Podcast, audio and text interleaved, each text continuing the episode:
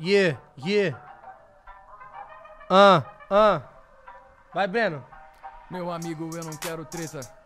A gente sabe que você é monstro porque você se chama Thiago Fonseca Mais. A vida é linda, a gente tem que elogiar. Agora deixa eu improvisar. Você é um cara que veio de Joaninha. Mas você sabe que aqui, lá na sua cozinha, você vai mandar um rap muito da hora. Deixa eu te falar agora o que você vai colocar pra fora. Meu irmão, que que é isso?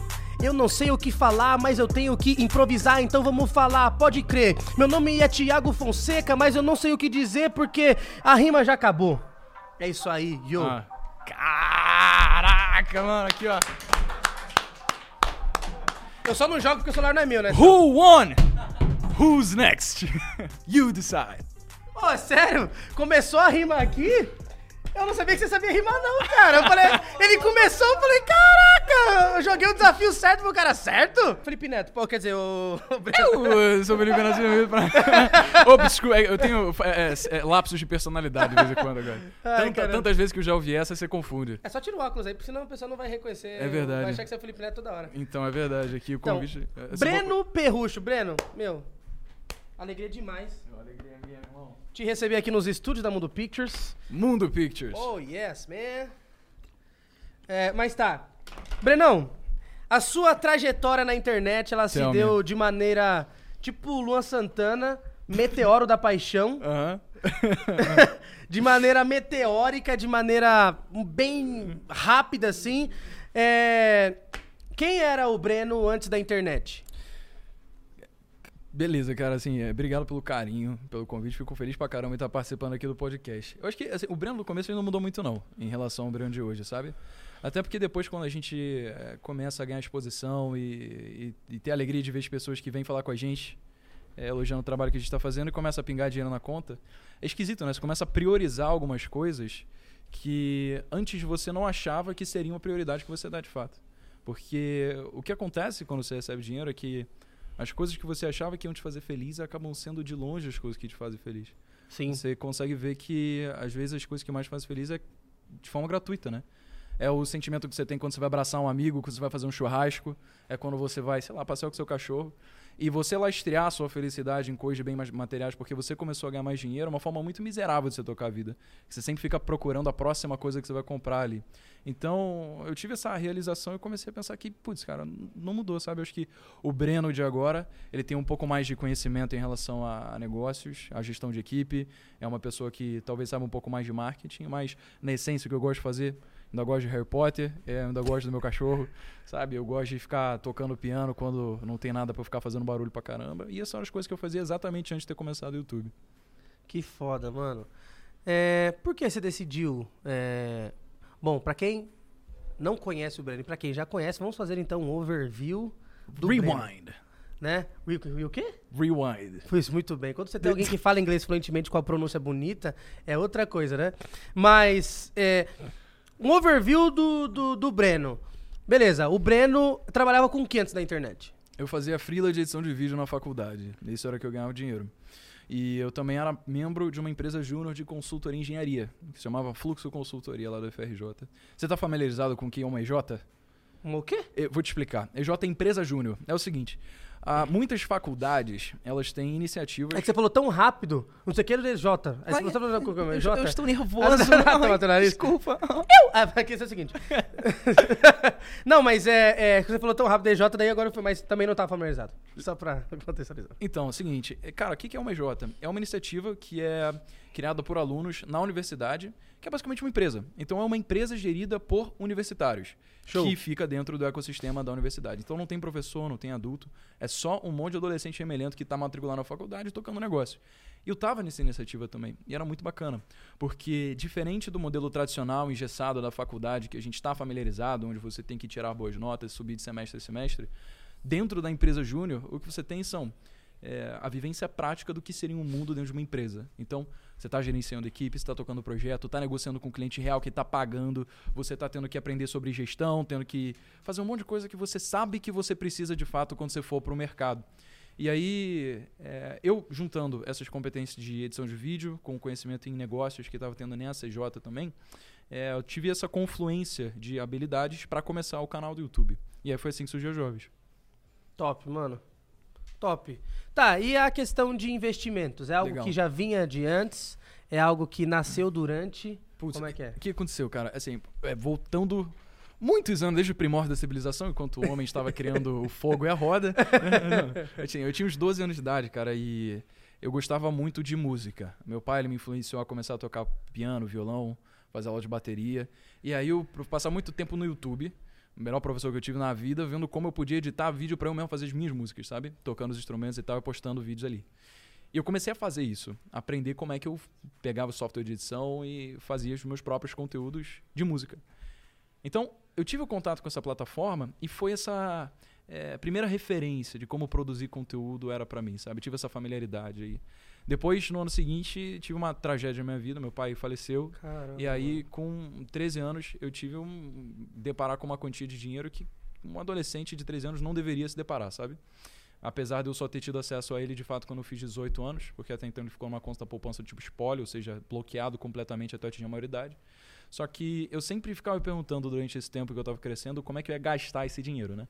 Porque para mim, dinheiro servia só para ser gasto. O pensamento era: por que eu vou ter dinheiro na minha conta se eu não vou ter um propósito para depois eu consumir ele completamente? E aí eu fui fazer medicina, porque a primeira faculdade que eu entrei foi fazer medicina. Passei seis meses, não consegui suportar, tive que é, fazer alguns projetos subindo em comunidade, entrando é, em contato com a realidade de pessoas que estavam passando um estado muito mal, algumas pessoas estavam terminal. Trazia essa energia negativa para casa, comecei a valorizar muito o trabalho do médico, porque eu não conseguia me ver feliz fazendo aquilo. E admirar muitas pessoas que estavam fazendo aquilo todos os dias e ainda voltavam para casa com um sorriso no rosto para ver o filho, o pai, esse tipo de coisa, né? Mas eu não consegui saí e fui fazer engenharia de produção lá na FRJ.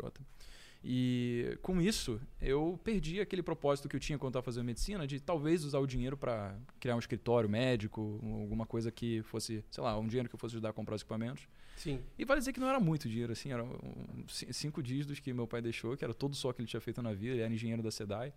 É, mas não era o suficiente para eu conseguir me aposentar para o resto da vida, longe disso, né? Nem para eu viver de renda passiva numa qualidade de classe social qualquer que seja.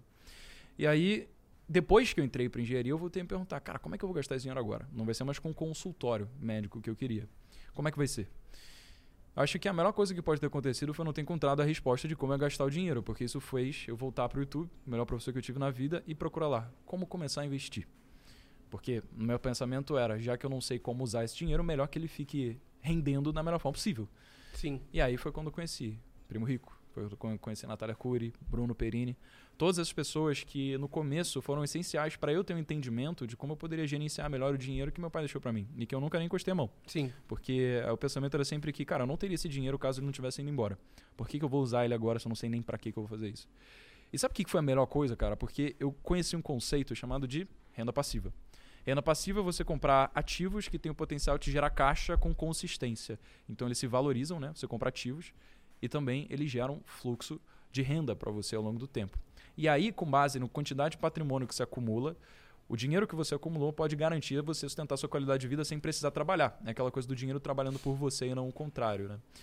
E aí eu comecei a ir para a faculdade, conversar com os meus amigos sobre esse conhecimento que eu estava adquirindo ali por querer começar a investir e perguntar, cara, Tu viu que a, a Selic caiu agora, velho? Naquela época a Selic tava tipo 12% ainda. E era absurdo ter caído para 10%. Mas ninguém entendia, sabe? Você falava de Copom, tripé macroeconômico, você falava sobre pô, política monetária do Banco Central, a galera não fazia ideia. E eu falava, mano, isso é tão fácil, é tão básico, que qualquer criança de 11 anos de idade, caso seja dada uma didática é, relevante, uma didática realmente pensativa para como essa pessoa pode melhor entender isso, vai entender isso. E eu comecei a pensar, velho, e se eu pegar então esse conhecimento aqui, que hoje é estigmatizado, como se fosse somente veiculado por pessoas engravatadas que vão passar ali na, na Globo, na Globo News, assim, que é um público bem nichado. Putz, eu vou tirar isso daqui, que eu sei que é muito importante, e vou colocar numa linguagem jovem. Como se a gente estivesse numa conversa de bar. Qualquer pessoa que estivesse presenciando isso conseguiria entender. Então, essa foi a mentalidade que eu tive antes de começar a, a, o canal.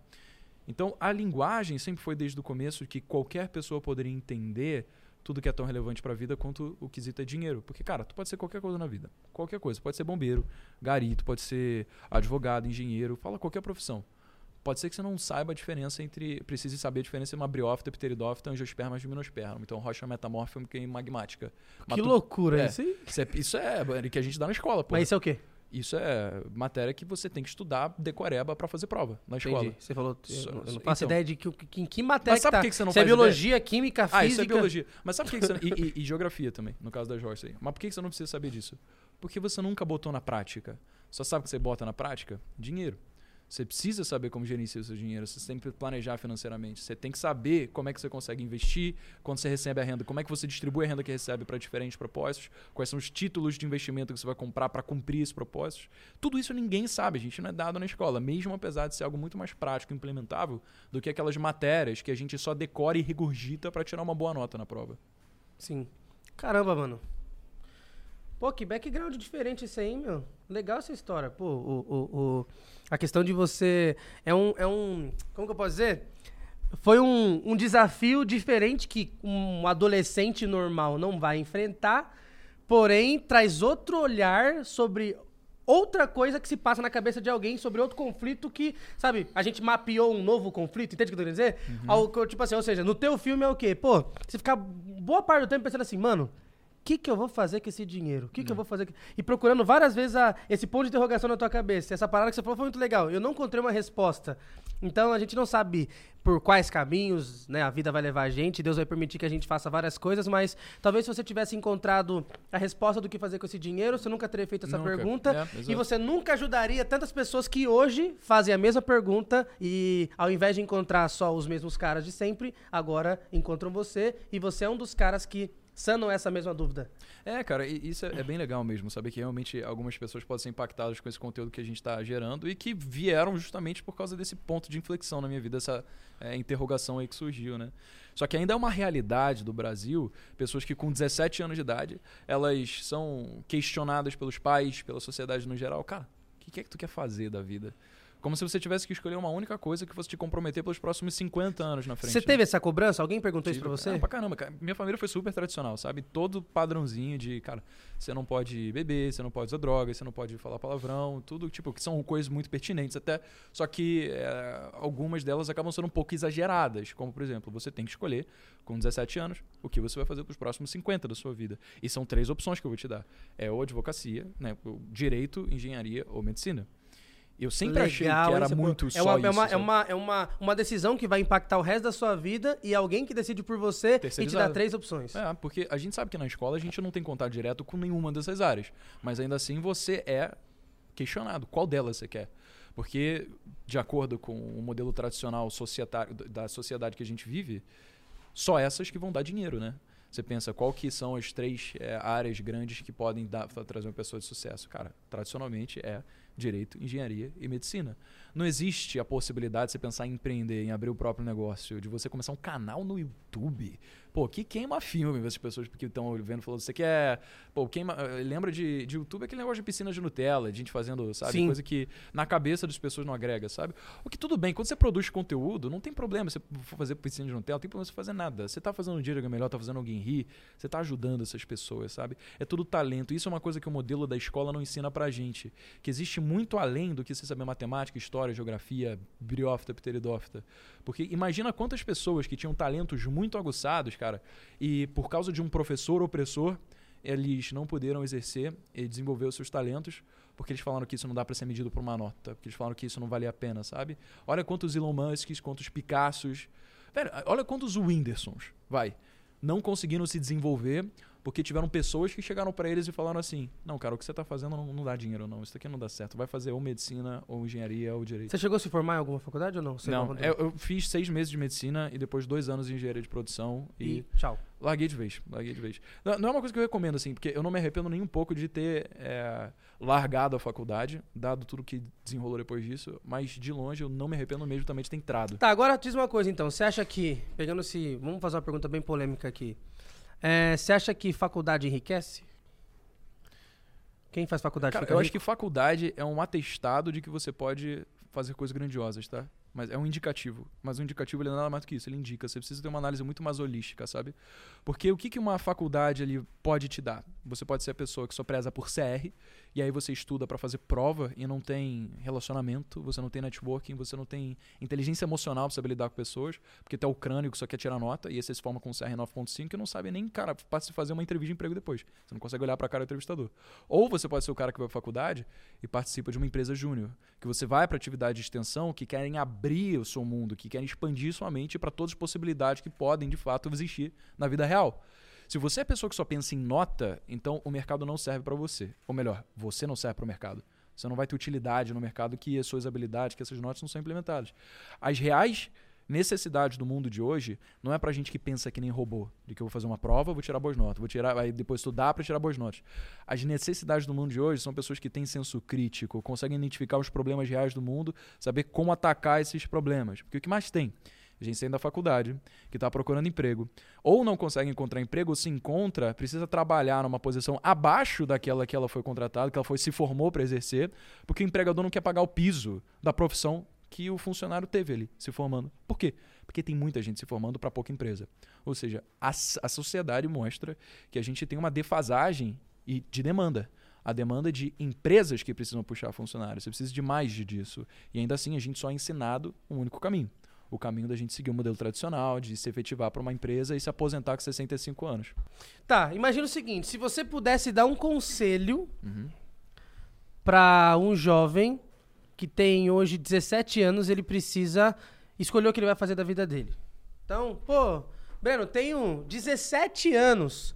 Que conselho você me dá para que eu ingresse. Eu, eu, escolho, faça a escolha certa. Porque eu posso escolher para uma faculdade, eu posso fazer um monte de coisa, tem uhum. um milhão de pessoas tentando decidir por mim, porque quando a, o, jovem tem 17 anos, ele está talvez no ápice da fase mais conturbada da vida de alguém. Com certeza, é muita que pressão. É a adolescência. Você tem um grande conflito com quem você foi, com quem você é e com quem você vai se tornar. Você está você tá simplesmente no triângulo das bermudas da vida. Você não sabe o que você faz. Você está em um conflito com três pessoas o do passado, do presente e o eu do futuro. É. Entendeu? Então, para quem tá nesse triângulo das bermudas, qual é o conselho que você dá? É, é foda, né? Porque assim, hoje, cara, o que a gente tem muito é de pessoas como, cara, a gente que uh, tenta inspirar as pessoas, educar, e isso acaba respingando na forma como a gente mostra sucesso para as pessoas. E elas ainda se sentem mais pressionadas por ver pessoas jovens como a gente e não ter o mesmo sucesso. E aí elas ficam pensando, putz, cara, então quer dizer que eu não quero seguir o modelo tradicional. Mas como é que eu vou ter isso daqui também. Só que acho que esse não é um pensamento muito saudável de ter, porque você tem 17 anos, você não conhece nada da vida. Pô, eu não conheço nada da vida, eu tenho 23. Então, dizer que você precisa escolher alguma coisa, um caminho, é a forma tradicional, engessada de você pensar. Qual que seria uma forma mais flexível, talvez um pouco mais realista? Pensar que o que quer que você esteja fazendo hoje não te define para o resto da vida. É um estado, ou seja, se você está fazendo faculdade de engenharia, você não é engenheiro, você está engenheiro. Está fazendo direito, você não é advogado, você está advogado. A gente precisa internalizar um conceito chamado de horizontalidade. É, o, o, escopo de conhecimento ele não tem uma forma de ter. Assim, o T, a parte horizontal, é todas as áreas de conhecimento que a gente tem dentro da gente e que a gente consegue tatear minimamente, que a gente tem algum conhecimento sobre. A parte vertical é o quão aprofundado é cada um desses conhecimentos que a gente tem. Só que as reais demandas do mundo de hoje são para pessoas que são horizontalizadas. Por quê? Porque são essas pessoas que conseguem abrir o leque das possibilidades de como resolver um problema.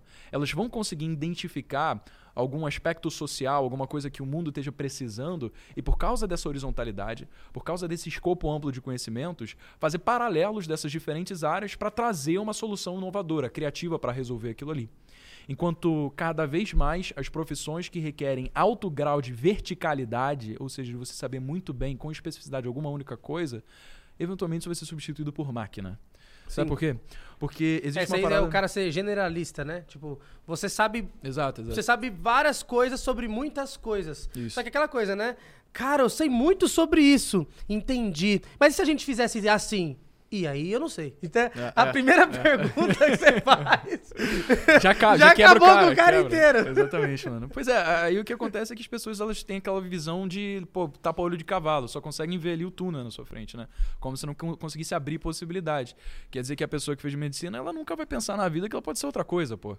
Nunca vai pensar em fazer um curso de marketing digital pra saber como se é, adaptar às circunstâncias do nosso século XXI, globalizado, digitalizado, se ela quiser criar um negócio. Não vai. Porque ela foi ensinada desde sempre que você escolher um único caminho. Se ela não estiver fazendo nada relacionado àquele caminho, ela tá fazendo errado, pô. E esse pensamento é errado. Porque a verdade você pode mudar o quanto você quiser, cara. A gente tem tempo. A partir do momento que tem gente que consegue, pô, um moleque conseguir criar um canal do YouTube dois anos depois, é, tá tendo algum impacto no mundo, você sabe que, tipo, pessoas que passarem pelas mesmas circunstâncias poderiam também. Não é qualquer pessoa, porque senão você parte do princípio de meritocracia. Isso não existe, porque cada um tem a sua realidade, né? Mas o que você poderia é, colocando o sarrafo no mesmo nível para todo mundo, dizer que vai depender do quantas pessoas estiverem dispostas a adquirir conhecimento para elas implementarem e pela sua própria atitude de implementar o conhecimento que elas adquiriram, ter seus próprios resultados. E aí isso sim vai gerar juros compostos e resultados que vão ter no futuro. O sucesso na internet demorou o quê? Dois anos pra acontecer? Quanto tempo demorou pra, pra. Tipo assim, isso aqui paga minhas contas hoje. Quanto tempo demorou? Olha, eu acho que depois de uns seis meses já começou a. Eu consegui pelo menos é, isentar minha mãe da responsabilidade de me sustentar. Foi um crescimento rápido se comparado à média. Foi rápido, foi rápido. É, foi, é, assim, eu não acho que qualquer pessoa deveria esperar que esse seja o padrão. Não. Até porque acho que a gente tem que fazer uma análise muito holística do que isso aconteceu. Eu acho que a- aquela coisa, inovar não precisa ser fazer algo novo, revolucionário que vai mudar o mundo. Pode ser simplesmente fazer alguma coisa de uma a mesma coisa de forma diferente. E o que eu fiz foi falar do mesmo conteúdo que o Primo, que a Arcuri estava falando, só que falar de um jeito jovem, que público um pouco mais é, que se identificasse com um rosto de moleque conseguiria entender. E cada vez mais pessoas vão entrando nesse nicho e colocando as suas paixões e falando do seu jeito para se identificar com determinados públicos-alvo. Então o mercado ele vai ficando cada vez mais saturado. Não quer dizer que vai ficando impossível, mas vai ficando mais difícil, né? Porque o tempo das, das pessoas é limitado.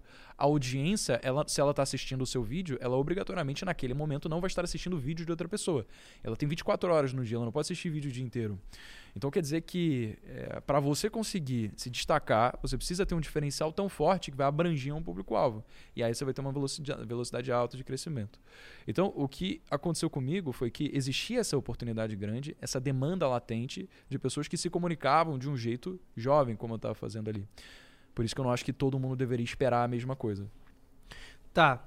Você acredita que.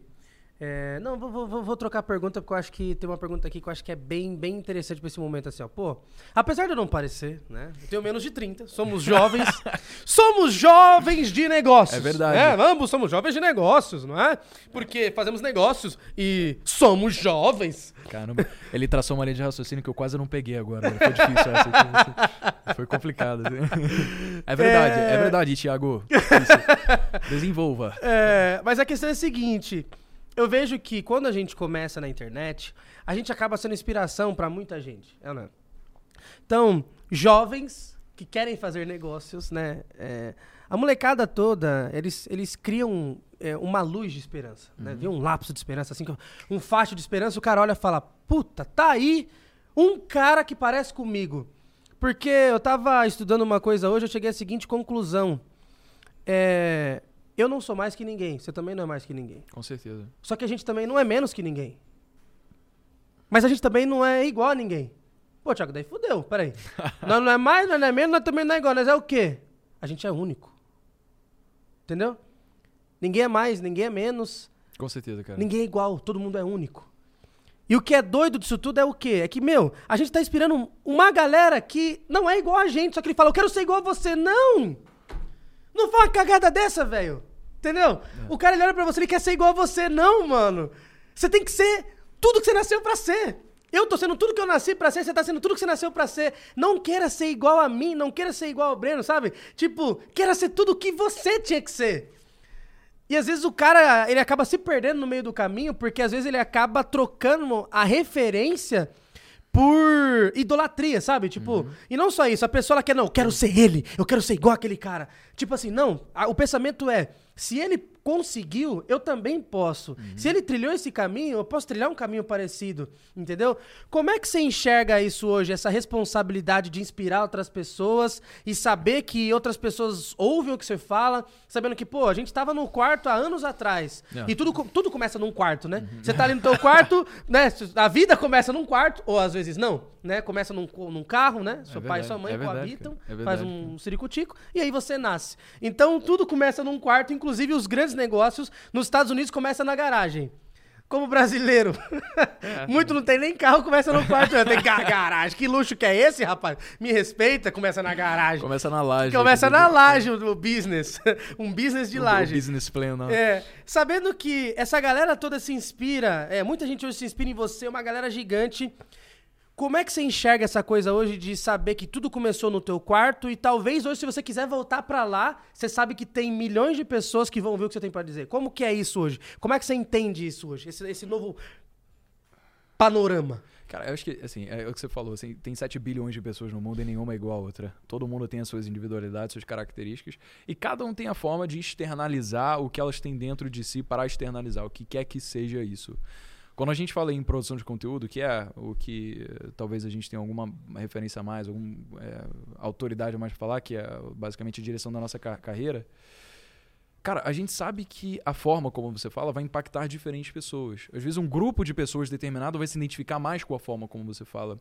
Às vezes é um presente que você está fazendo ao mundo você poder externalizar aquilo que você tem, porque você vai possibilitar que pessoas consigam entender o que você tem para dizer, simplesmente porque é você e nem outra pessoa. O entendimento que elas vão ter, justamente por estar em contato contigo, é maior do que elas teriam com qualquer outra pessoa, porque você tomou a iniciativa e você começou.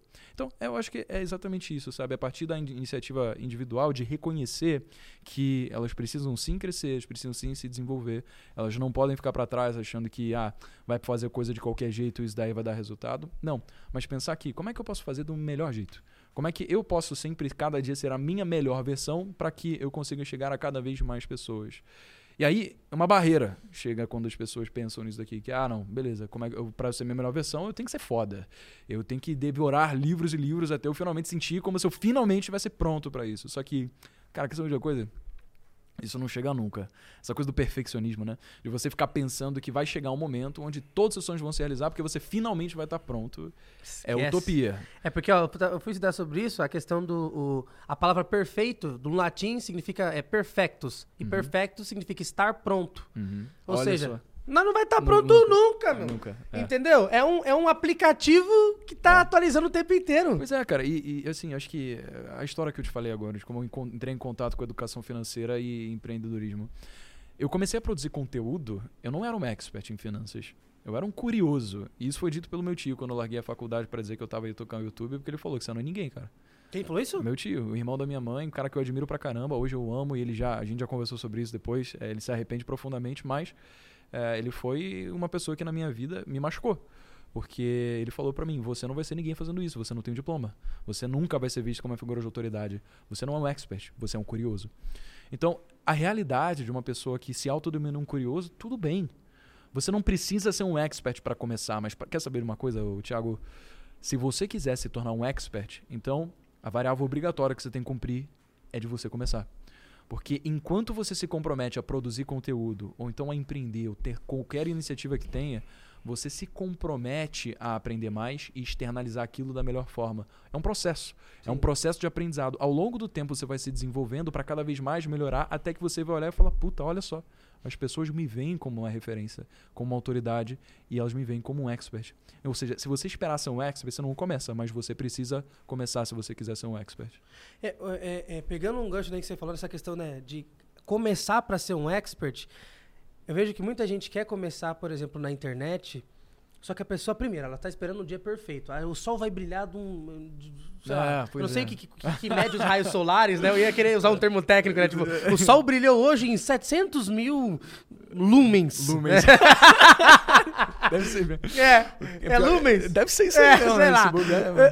Esse lugar, mano. É, em, 300 milhões de Kelvins, em, hoje é o dia perfeito pra eu começar. É tipo quando começa o filme da turururu, Aquela musiquinha na flautinha, né?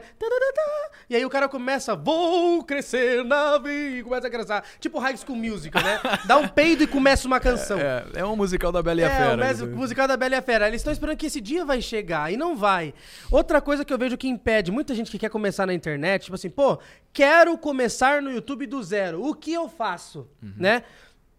Eu vejo que o primeiro passo é você aceitar quem você é. Todas as vezes que você tentar se posicionar, parecer ser quem você não é, o ser humano tem a excelente habilidade de perceber quem é e quem não é. Com certeza. Por exemplo, imagina que você tem um grande trauma e você é cego. Eu sou cego. E agora, o que, que você faz? Você não vê tantos cegos como influenciadores digitais, é ou não é? E o ele deve pensar, pô, cara, o mundo não vai gostar de mim, porque eles gostam de pessoas que são talvez normais, né? Ou não tem uma debilidade como eu tenho, uma deficiência física, né? Uma debilidade física, não sei como que a melhor expressão, porque eu sei que muda o tempo inteiro e tal, e talvez estou até usando a expressão errada para poder falar disso. Mas talvez se alguém que tem uma característica física diferente usasse isso como superpoder. A gente tem que entender que a nossa maior fraqueza é o nosso maior superpoder. Por quê? Porque outras pessoas têm a mesma fraqueza. E quando a gente gera conteúdo sobre a fraqueza, a gente se conecta com os fracos. E a gente usa uma das maiores estratégias que inclusive está escrito na Bíblia: me fiz de fraco para com os fracos. E, e, cara, todo mundo, Entendeu? todo mundo tem fraqueza, todo mundo tem ponto fraco, né? Exato. A gente não pode assumir o papel de herói, achar que a gente é indestrutível, como a gente vê o tempo todo, cara. Sendo que a gente, ser humano do mesmo jeito, tem vulnerabilidade, a gente chora, a gente fica bolado, a gente, cara, tem um monte de adversidade porque isso faz parte da natureza do que é ser ser humano. Então, tentar mascarar isso, é isso, você vira uma máscara de si mesmo. Só que essa máscara é muito perceptível, né? A gente coloca um filtro que as outras pessoas vão perceber como, cara, alguém que transparece desconfiança, alguém que você olha e fala, putz, sei lá, cara, até que, não sei, pode ser bom o conteúdo, mas eu não vou muito com a cara dessa pessoa, sabe? É esquisito. Porque fica claro, é uma coisa que eu acho que só dá pra explicar por esse senso de percepção natural que a gente tem pela nossa espécie, sabe? Porque a gente consegue identificar sinceridade, a gente consegue honestidade, uma pessoa que se coloca no mesmo nível que a gente e dizer, não, puta, eu sou foda porque eu já fiz um monte de coisa, e olha, vocês, paspalhos, que não tem nada, vocês têm que ser que nem eu. Isso é, é de uma prepotência, sabe? É de uma falta de humildade que não se relaciona com ninguém. Talvez vá até fazer o olho de alguém brilhar que pense parecido com essa pessoa, mas ela se identifica com o comportamento, não se Sim. identifica com essa coisa, a essência humana, sabe? Dessa vulnerabilidade. Então, então acho que é de muita grandeza que você falou, de você É. se nivelar pela, pela essa É, eu característica. fico pensando assim, vamos supor, imagina que você é um cego, meu. Como é que um cego. Imagina, uma tarefa super difícil, né? Como é que seria um cego influenciador? Uhum. Né? Eu imagino, pô, como é que o cego influenciador faria pra poder aparecer na internet? Pô, dá um ponto de interrogação agora. Se eu fosse cego, eu, eu, eu, eu tentaria mostrar pro mundo como é que é ser um cego. Então, por exemplo, imagina que você tá ali e você fala, Oi, tudo bem? Meu nome é Thiago e eu sou cego. Cego? Como assim cego? Sou cego. E todo mundo deve se perguntar, como é que é dentro da cabeça de um cego? Você vê tudo preto? Você vê, ou você vê coisas. Como é que é a sua É, cabeça? ele nem sabe o que é preto, É, né? Não tem cara, referência. sei, eu não sei o que é preto. Talvez o preto pode ser o vermelho, eu tô achando que é preto. É, Entende? Então, é o cego brisando e falando e, e- e filosofando sobre a própria coisa dele. Todo mundo se pergunta, por que, que você usa essa varinha? Não é a vara do Harry Potter, é a nossa. A vara é como o olho. Nós temos o olho na vara. Uhum. Ah, entendeu? Faz piada sobre as coisas. Entende? A gente tem um olho na vara, a vara é o meu olho. Então, Que irado. você pode usar uma coisa, mas a vara a gente usa pra poder olhar. Então, me desculpe, se às vezes eu te passar a rasteira, eu não quero passar, eu só tô querendo encontrar o caminho certo. Entendeu? Então, ele tá ali falando sobre como é o mundo dele. Só que da maneira dele. Só que às vezes ele quer se passar por alguém que não tem nada disso, ele quer fingir. Entende? Não tô falando que o cego faz isso por- porque eles usam óculos justamente porque às vezes o olho deles tem um distúrbio, eles se mexem se eles quererem e tudo mais. Mas quando a gente assume o nosso lado Clark Kent, as pessoas conseguem enxergar melhor o nosso lado super-homem. Com certeza, cara. Entendeu? Que bacana. Então, tipo, pô, eu sou esse cara. Entendeu? Tenho defeito, tô gordinho, tô barrigudinho, tô não sei o quê, tô papapá. Ah, mas ser barrigudinho não é um defeito. Não é um defeito. Mas se eu entender que é um defeito, as pessoas não vão gostar de mim por isso. Agora, se o assunto fala, tô com uma barriguinha, coisa mais linda desse planeta Terra. o cara, ah, barrigudinho safado. Entendeu? Com certeza, velho. Ou seja, quando você assume as suas imperfeições, você assume pro mundo que você é um É, Clark Kent como exato, todo mundo. exato. Só que o mais legal de tudo isso é que em meio a essa, essa exposição Clark Kentística, o mundo consegue enxergar o super-homem por trás de você. É, verdade. Só que as pessoas não querem assumir. Ela quer se pagar de perfeito. Ela não quer mostrar que ela tem falhas. Ela não quer mostrar que tem fraqueza. E pode ver, a gente se conecta muito mais com o Clark Kent do que com o Super-Homem. Não, tem, não tem conversa na roda com o Super-Homem. Uhum. É. Ele abre a boca, todo mundo fica quieto. Fala, ah. Agora o Clark Kent é amigo. Pá, fala, vai dar ideia, vagabundo, toca aí. Entendeu? Você é brother do Clark Kent, o Super-Homem você venera. Você fala, não, não, não. Ele não peida, nem nem peida. É, não você é acha que nem- o Super-Homem é, peida? Não peida, você nem fala peido, você fala peido? Fala peido. Fala peido. Olha aí, falou. Ah, olha só, meu Deus. Meninão! Olha só. Que isso, bicho? Ô, tá louco. Tá, Breno, diz uma coisa. Deixa eu te falar. Onde é que você investe? Diga-me. Qual o melhor lugar pra se investir? então, cara, essa parada vem muito, né? As pessoas querem, assim, o melhor investimento, o melhor lugar que vá ser aquela jogada que ninguém sabe e vai conseguir, tipo, facilitar colocar todo o dinheiro sem precisar olhar pra mais nada. Só que isso não existe. Por quê? Não? Não. Pô, Não existe, Tava aqui esperando! Eita. Eu falei, é agora, Então, rapaz, já fazer um teste. Vou, vou te explicar o que, que existe. O- a parada é a seguinte: cada um tem dif- diferentes objetivos que tem na vida, né? Cara, você pode querer fazer uma viagem com a sua família ano que vem, você pode querer comprar um carro, outro pode querer comprar uma casa, sei lá, quer pagar a sua cerimônia de casamento. Tem um monte de coisa, né? Sim. Dependendo de cada objetivo que você quer, se é de curto prazo, se é de longo prazo, se é alguma coisa que você pretende só deixar o dinheiro para se tornar um ativo e gerar sua renda passiva, cada um desses propósitos vão ter investimentos diferentes que são melhor para cada um deles. Ou seja, por isso que quando alguém fala, putz, não, vou copiar a carteira do primo rico, porque o cara manda pra caramba e eu sei que ele já fez todo o trabalho por mim, não vou nem precisar pensar. Pensa assim, o que o primo rico tá vivendo hoje, os objetivos que ele tem de vida são os mesmos que o seu? Porque se você for querer copiar a carteira do primo rico e assumir que você vai conseguir ganhar muito dinheiro porque é o primo rico, cara, você tá obrigatoriamente terceirizando a responsabilidade de uma coisa que é sua, que é o seu próprio dinheiro. Você não vai ter poder pra depois chegar pro primo e falar, porra, primão, perdi dinheiro por causa de você. É lógico, pô, porque o dinheiro é seu. Você tem que ter senso crítico pra internalizar conhecimento, pra você aprender, você saber o que, que você quer com aqueles investimentos que você tá fazendo. Eu vou dar alguns exemplos, tá? Pra gente não ficar só no mundo das ideias aqui e ficar mais, mais é, tangível, tá? Vamos dizer... Poupança, claro. Não, Primeiro lugar, fora. a poupança. É. E já era, né? Não, acabou, não tem. Poupança, poupança porque- e Bitcoin. A Bitcoin pode ser que sim. Poupança não? Te- poupança não. Vou te Caramba, explicar por quê, cara, tem que falar pra minha mãe. É, cara, mas também, assim, é, é- tá- é aquela coisa do cerne tradicional da cultura brasileira, de e, e mais de 60 bilhões são custodiados na poupança no, no Brasil ainda. É bizarro. chocante, né? Bizarro, bizarro. É que a gente não consegue quantificar o que tem no colchão. É, porque se, tem se- também. É, se o Banco Central conseguisse pegar o laço do colchão, imagina, querido. velho, imagina, se bobear, tá, tá pau a pau ali. Mas a- qual que é a justificativa, cara? É porque qual que é o investimento mais seguro que você consegue ter na nossa economia hoje? Vou te falar, se chama Tesouro Selic. Isso aqui é garantido pelo Tesouro Nacional, que é o caixa do nosso governo. Fica guardado lá com o Banco Central e é o investimento mais seguro que tem. Tesouro Selic, guarda esse nome. Tesouro Selic rende mais que a poupança. A poupança foi congelada com colo. Ou seja, não tem um histórico muito bom, no sentido de você pode chegar e falar, cara, por causa de instabilidade política, direitos frouxos de propriedade privada, como a gente sabe que tem no Brasil, fazem com que você não tenha segurança com o seu próprio dinheiro, dependendo da modalidade de investimento que você tem. E poupança sofreu tudo isso. Então, você tem aqui um investimento que só rende no seu aniversário, ou seja, você tem dinheiro na poupança, ele vai render daqui a 30 dias. Ou seja, botou dinheiro hoje, esperou 29 dias, acabou os juros que teve nesse tempo. Como é que Não pode? tem. Não faz o menor sentido Nenhum, isso. nenhum. Porque, cara, a Selic ela muda todo dia. Ela, aumenta, ela se acumula dia Não faz o menor. É, é- é assim, a gente fica pensando, quem é que criou essa, essa regra, né? É um asno, cara. Não faz sentido nenhum. Porque, cara, pensa o seguinte: você usou o meu dinheiro durante 29 É dias. pra rodar, pra emprestar Aí- ganhar em cima. Aí se eu tirei antes, beleza. Você Acabou. ganhou com o meu dinheiro É. e pau no meu, no meu, no meu, no meu coração. É, em todos os lugares, né? Pode botar o pau onde você quiser. Aí, Pô, que, cara, não, não tem justificativa, é isso mesmo. Agora, quando você fala de Tesouro Selic, não, rende todo dia. E rende de acordo com a taxa Selic. Normalmente, nas CNTPs, condições naturais de temperatura e pressão, a Selic rende mais do que a inflação.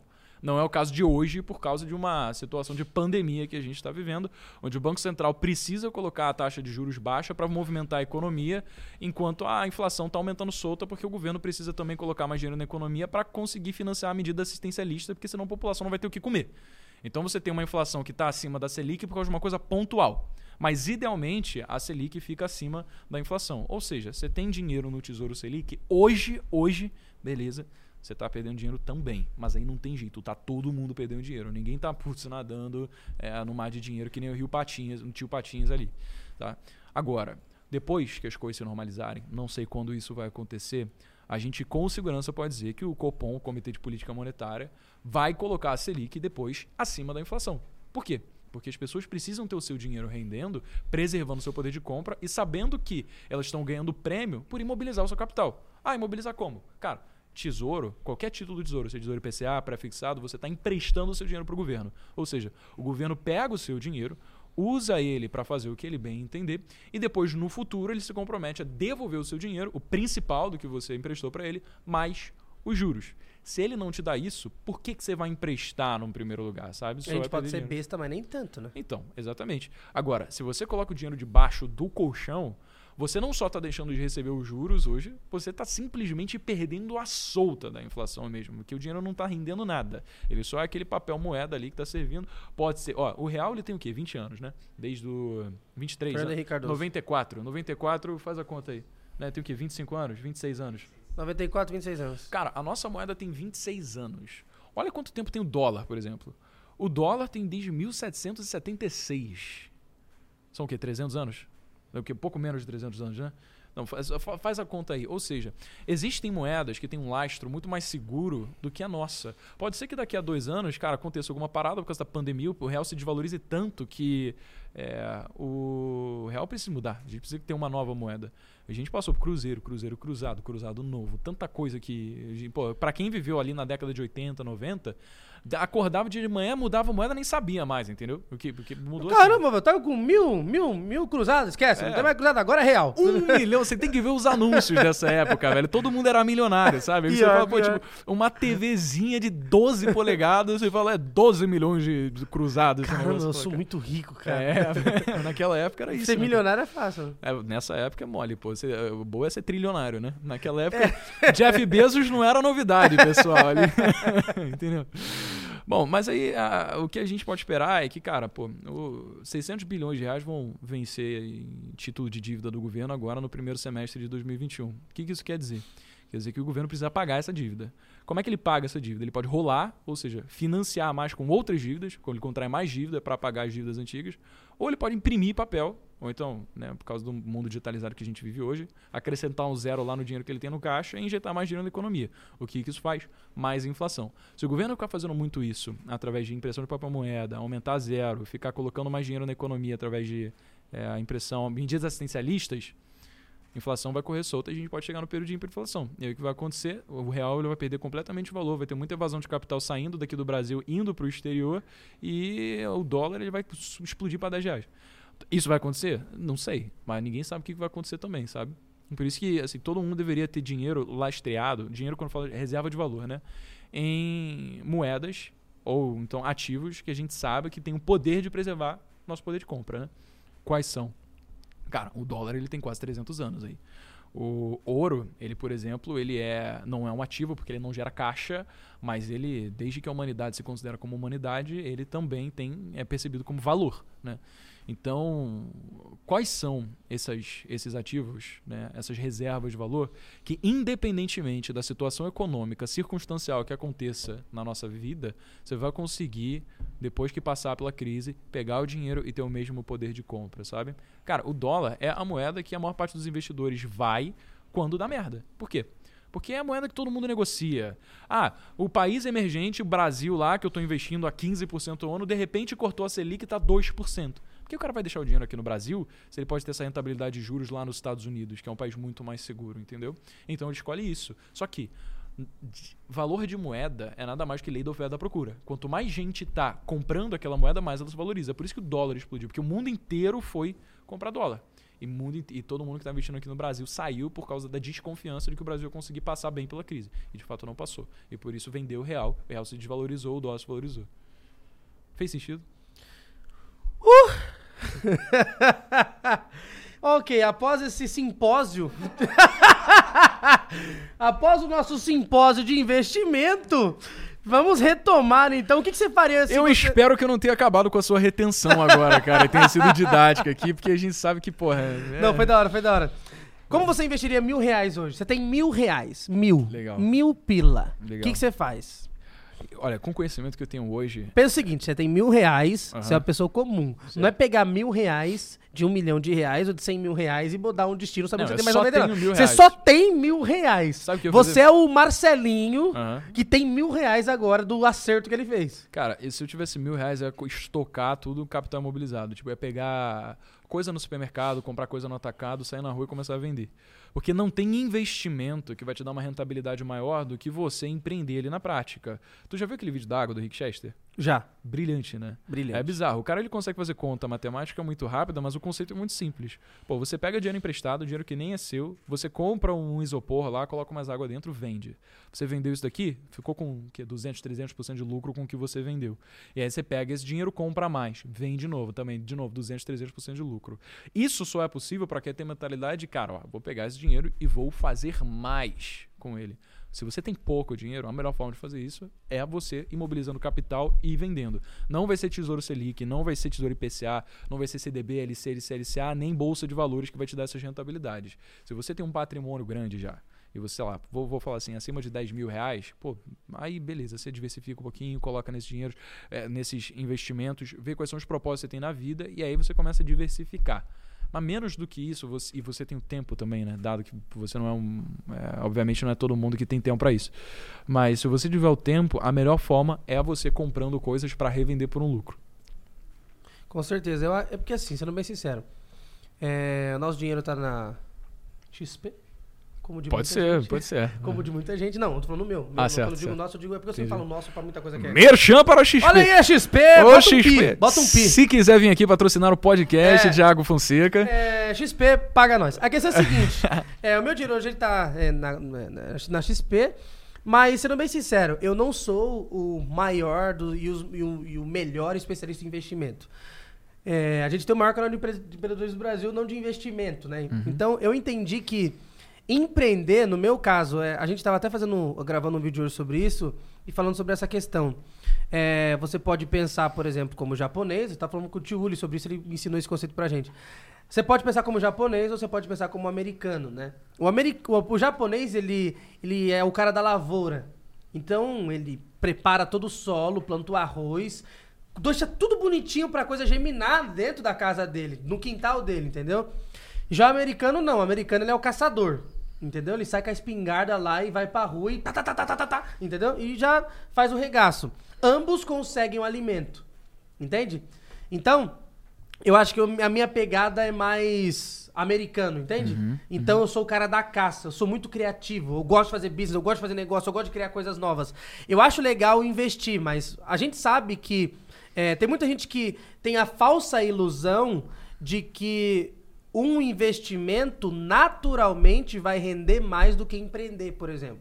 O cara acha que ele vai catar esses mil reais, vai colocar num lugar e um belo dia ele colocou, por exemplo, no Magazine Luiza e agora ele tá com 500 mil reais, entendeu? É. Como que- se fosse a nossa, eu preciso encontrar a próxima Magazine É, Luiza, né? Então, é muito mais fácil você encontrar o Magazine Luiza tendo uma fonte de renda recorrente sua, você fazendo dinheiro e colocando o seu dinheiro lá. Tá, tá, tá. E, É, e diversificando. Diversificando. Tu não vai acertar a Magazine Luiza numa catacada só que você bota todo o seu dinheiro. Porque existem pô, centenas de empresas na Bolsa de Valores. Só que aquela coisa, o Magazine Luiza deu certo, era, mas era uma promessa na época? Não, Todo muito mundo olhava e falava, "E Jaza aqui uma super É. promessa. É. Não. Entende? Então, como é que você vai ter esse olhar clínico na diversificação? Então, você diversifica e deixa o pau torar. Alguma delas vai fazer valer a pena o game. Com entendeu? certeza, com certeza. Só que o grande passo também do investimento é você não contar com ele. Uhum. Então, se ele é o dinheiro ali de você fazer a coisa acontecer na tua vida, você não pode deixar de botar gasolina no carro. Meu, você viu que a Centauro comprou a Nike?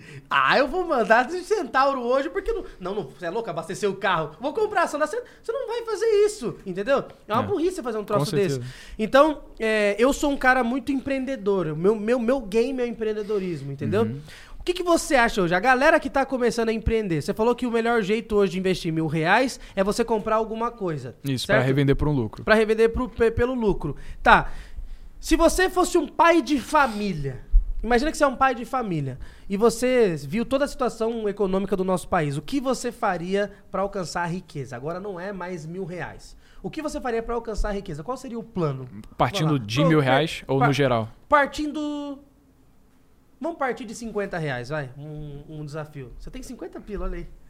Cara, o que, que a gente consegue fazer com 50 reais? Assim? Você tem que peneirar, né? Porque você não pode dizer que eu vou pegar 50 reais, vou colocar, na, vou encontrar a próxima Magazine Luiza e daqui a dois anos, beleza, você vai ter 250, porra, vai ter mil. É que foda-se, entendeu? beleza, você pagou um jantar no Jacan, entendeu? é, então, é, cara, os 50 reais você tem que pensar qual que é a melhor forma multiplicativa disso daqui. Aí você pode pensar em várias formas, sei lá, opções binárias, forex, day trade. Não, porque isso aqui tem o risco da ruína. O que, que é o risco da Sem ruína? Sem contar, tem o, a curva de aprendizado, né? O, o, tempo que o cara vai demorar para poder aprender e ter segurança é. para usar os é. 50 contas, ainda corre, ainda assim é. corre o risco de Cara, é, pô, você vê uma parada tipo opções binárias, assim, se quiser botar um bip, bota, porque a galera que não conhece pira nisso daqui, todo mundo perde dinheiro. É, quer dizer, todo mundo não, né? Obviamente, a maior parte das pessoas. Mas qual que é a ideia? Você, é tipo um joguinho, tá? Você faz uma posição ali, você aposta que é, o investimento que você fez ali ele vai subir depois de um minuto. E aí, se ele subir, você ganha tipo 100%. E é um se, caça-níquel. É, e se ele descer e você apostar que ele subiu, você perde tudo. Por isso que é risco da ruína, sabe? Se você tem 50 reais, isso é tudo que você tem, velho, você não pode perder esse dinheiro, você não pode viver o risco da ruína. Não pode mesmo. Como é que você consegue garantir que você não vai perder esse dinheiro? Putz, olha se você comprar uma garrafinha d'água, for lá na praia de Copacabana começar a vender, será que. Se você pode não vender no primeiro dia, mas será que você nunca vai vender garrafinha d'água? Pouco provável, velho, porque na praia de Copacabana tem muita gente com sede, você tá falando de um, rio, um dia de sol lá no Rio de Janeiro, sabe? Então você tem que pensar qual que é a melhor forma, com o menor risco, de eu conseguir fazer esse dinheiro rentabilizar. Quando a gente está falando de pequenas quantias, isso é muito fácil. Talvez, pelo perdão da palavra, não fácil, mas simples de fazer, simples de executar, tá? É difícil. Você vai ter que ir lá, você vai ter que correr o, o risco, você vai ter que ter o desafio mental de batalhar consigo mesmo, dizendo: caraca, todo o dinheiro que eu tenho na vida, eu só vou gastar isso.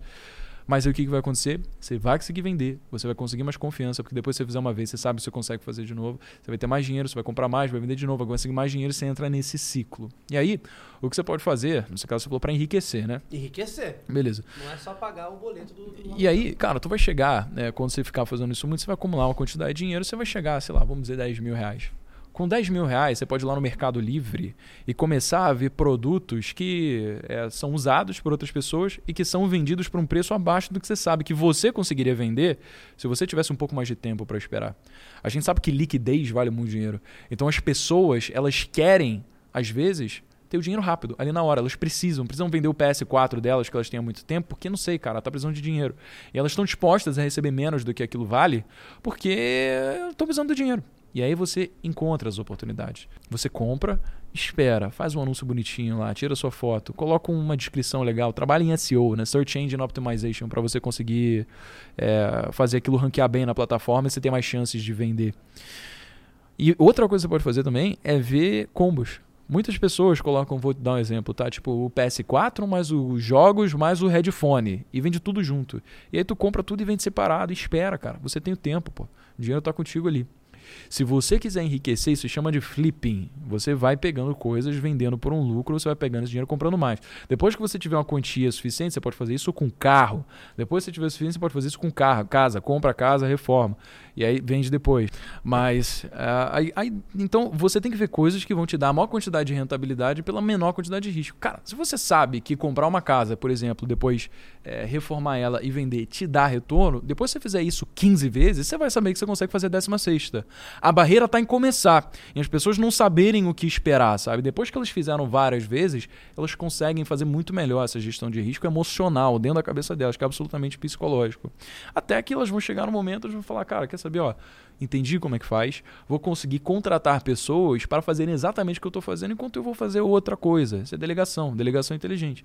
Você capacita pessoas para fazerem aquilo que você está fazendo, para que aí você consiga tocar só a estratégia. Quando você vê, você tem um negócio. E aí o um negócio não tem limite. negócio que você cria que é escalável, que tem é, pessoas que estão te substituindo porque você se fez substituível, então, aí você criou fluxo de renda previsível para seu negócio. E quando você tem fluxo de renda previsível, você tem uma coisa chamada de valuation. O seu negócio assume um valor.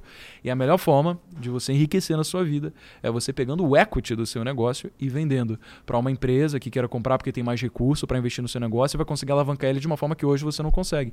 E aí você enriquece. Uh! É isso aí, senhoras e senhores. Após esse simpósio, é, esse segundo, segundo simpósio. É, segundo... Mas, cara, você falou num, num negócio assim que tá. É a minha meta de vida hoje, assim. Meta de vida, no caso, no, no business, né?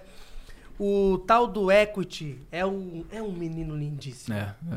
O equity, ele alegra qualquer coração. Pra quem não. É, é, é- equity dá- não dá um vídeo, dá uma série de vídeos. Dá, assim, dá conversar. uma temporada Netflix. Da temporada velho, tipo, Netflix. É, porque, cara, é, o, o equity é quando o seu negócio começa a ter valor. Você para de ter só um produto, você começa a ter um negócio. O seu negócio ele pode ser vendido pra alguém, entendeu? Então, é, durante muito tempo a gente é, vivia, você pode viver inclusive na corrida dos ratos no negócio. As pessoas falam de, ah não, a corrida dos ratos é quando você trabalha no emprego. Não, você pode ter um negócio e tá na corrida dos ratos. Porque você pode ter criado um emprego pra você. Você pode ter criado um emprego pra você mesmo. Porque seu negócio não pode ser vendido pra alguém. É. Você, ah, a gente fatura 10 milhões por mês. Legal. Se chegar hoje a Disney e falar, quero comprar esse negócio aí, vale quanto? Ah, não, não vale nada porque ele não tá formatado, não tem processo, não tem isso, não tem aquilo. Então, é, essa questão do equity é um troço assim lindíssimo. Você que tá assistindo o nosso podcast, dá uma pesquisada sobre equity. Talvez a gente pode fazer até um vídeo mais profundo falando sobre isso. A gente traz de novo um jovem que gosta de falar muito sobre negócio, que é o Breno Perrucci. Ele vai dar mais um simpósio para nós sobre valuation. É, Terceira parte. Terceira parte do nosso simpósio de valuation. Breno, é o seguinte, pra gente poder finalizar. Aham. Se você pudesse dar um conselho, eu sempre vou fazer isso porque é, normalmente, eu, eu- por que, que eu falo sempre dar um conselho? Só pra você entender. Foi através disso que a minha vida mudou. Um belo dia eu não, não pedi um conselho, alguém me deu. O pior são os conselhos que você não pede que muda a sua vida, né? Tem conselho dúvida. que você pede, tem Ah, conselho é. que você não pede. É. Um belo dia eu tava com um pastor e eu cantava e esse pastor pregava. Você que tem envolvimento com música também, pra cacete, você vai conseguir me entender talvez melhor nisso. É, eu cantava, ele pregava e tal, e aí ele chegou pra mim e falou: Tiagão, posso falar uma coisa pra você? De, de amigo mesmo? E eu nem era amigo dele. Falou assim: sinceridade. Eu falei: tá, pastor, fala aí. E aí ele: ó, seguinte. Vou, vou abrir o coração pra você aqui, hein, Thiago. Falei: beleza. Ele: meu, é. Você oscila demais numa apresentação pra outra, velho. Eu, como assim? Você não é profissional. Tinha 14 anos. Aí eu engoli seco ali. Seguinte, eu já fui diretor de rádio durante muito tempo. Eu vejo que quando você. é, é, quando a gente vê um profissional, o dia que pra eles foi horrível, pra todo mundo foi maravilhoso. Aí ele começou a fazer uma série de perguntas pra mim. Falou assim: ó, você deixa de fazer tal coisa antes de cantar? Eu, não. E tal coisa? Não sei o que. Ele começou a fazer uma série de perguntas. Pra todas as perguntas, a minha resposta era não. Falou, Tiagão, então é isso aí, cara. Só tem uma coisa que eu vou te dizer. Eu não sei qual é o preço. Descobre qual é o preço. E paga o preço. Porque até agora, você não pagou. Eu pago o preço. Ah, tá. Eu mandei fazer uma pulseira pra mim usar, velho, pra eu não esquecer nunca mais disso. Que velho. irado, cara. Que irado. Tem vezes que eu esqueço do que esse cara falou pra mim há 14 anos atrás. Metade da minha vida eu tenho vivido em cima dessa regra. Eu pago o preço, tá ligado? Uhum. E eu não pedi esse conselho. Ou seja, várias pessoas chegam pra gente e falam, cara, eu ia me matar, não vou me matar, eu te abri um negócio por tua causa, você salvou meu casamento, tantas coisas, porque eu recebi um conselho que ninguém, que eu não pedi. Ou seja, se uma pessoa movida por um propósito pode transformar a vida de milhões de pessoas através de um conselho que não pediu, quer dizer que outras milhões de pessoas podem ser beneficiadas por causa dessa frase que você vai falar agora. Esse é o poder dessa frase que você vai falar agora. E é por isso que eu sempre falo, meu, dá uma frase aí. Fala um, dá um, entende? Porque isso pode virar Legal. tatuagem no corpo de alguém. Isso pode virar a frase que vai salvar casamentos. Isso pode ser a frase que o cara vai falar por gerações. E talvez 150 anos depois falar. Meu vô viu um vídeo no YouTube. Entende? Isso pode acontecer, cara. É verdade, cara. Por que, que tem, sei lá, velho, é, é estátuas em praças hoje, entendeu? Aí tem lá e os caras fazem comercial escrito Think Big, pense grande, não sei o quê. E as coisas vão sendo eternizadas pelos séculos, entendeu? Com certeza. Não tem fórmula pra criar coisas grandiosas, não tem fórmula pra sair o Independência ou Morte que vai mudar a história. Uhum. Simplesmente aconteceu porque as pessos fizeram e achavam que tinha que ser feito, entendeu? Com certeza. E Cara, esse pode ser um momento desse, toca o pau. Eu acho que assim, bom, primeiro, que pressão no Brasil. Agora. Tem todo um storytelling pra frase, né, Agora, bom, futuras tatuagens. é, Isso aí, vai virar tatuagem. Pensando que vai virar tatuagem. Beleza, não, vamos lá. Eu Acho que, cara, é, é, levando em conta a realidade do, do século XXI, globalizado, o mundo digitalizado que a gente vive, o que a gente ouve bastante das pessoas que dizem o seguinte, cara, redes sociais não são pro bem. Tem muito distúrbio psicológico que a gente descobriu só por causa das redes sociais. As pessoas ficam absolutamente viciadas para ter aquele shot de dopamina, para depois ver qual foi a próxima notificação, a próxima curtida na foto. Só que acho que a gente precisa tirar de lição daqui é que as redes sociais elas não são algo inteiramente mal. Elas só são mal se você não sabe usar para o bem.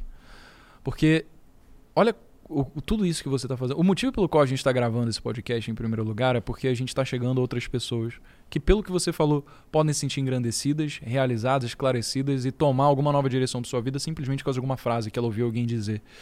Isso foi porque a gente pôde produzir conteúdo nas redes sociais e usá-las para o bem. Olha o impacto que isso pode gerar. Então, eu acho que o mundo de hoje caminha numa direção onde a gente não deve abominar o uso do celular, o uso da tecnologia. A gente deve abraçar isso e aprender a lidar com a nossa vida apesar dela. Ou então, de forma simbiótica a ela. Porque, cara, na sala de aula, um professor que dizer para você pra você desligar o celular, me desculpa, quando o seu é, aluno sair, ele vai voltar a usar o celular. Quando ele estiver trabalhando, ele vai estar lá com o celular o tempo todo também. Como é que você pode usar ele, se beneficiar das milhões de coisas que a pessoa pode adquirir de conhecimento no celular para conseguir performar melhor no trabalho, performar melhor na escola?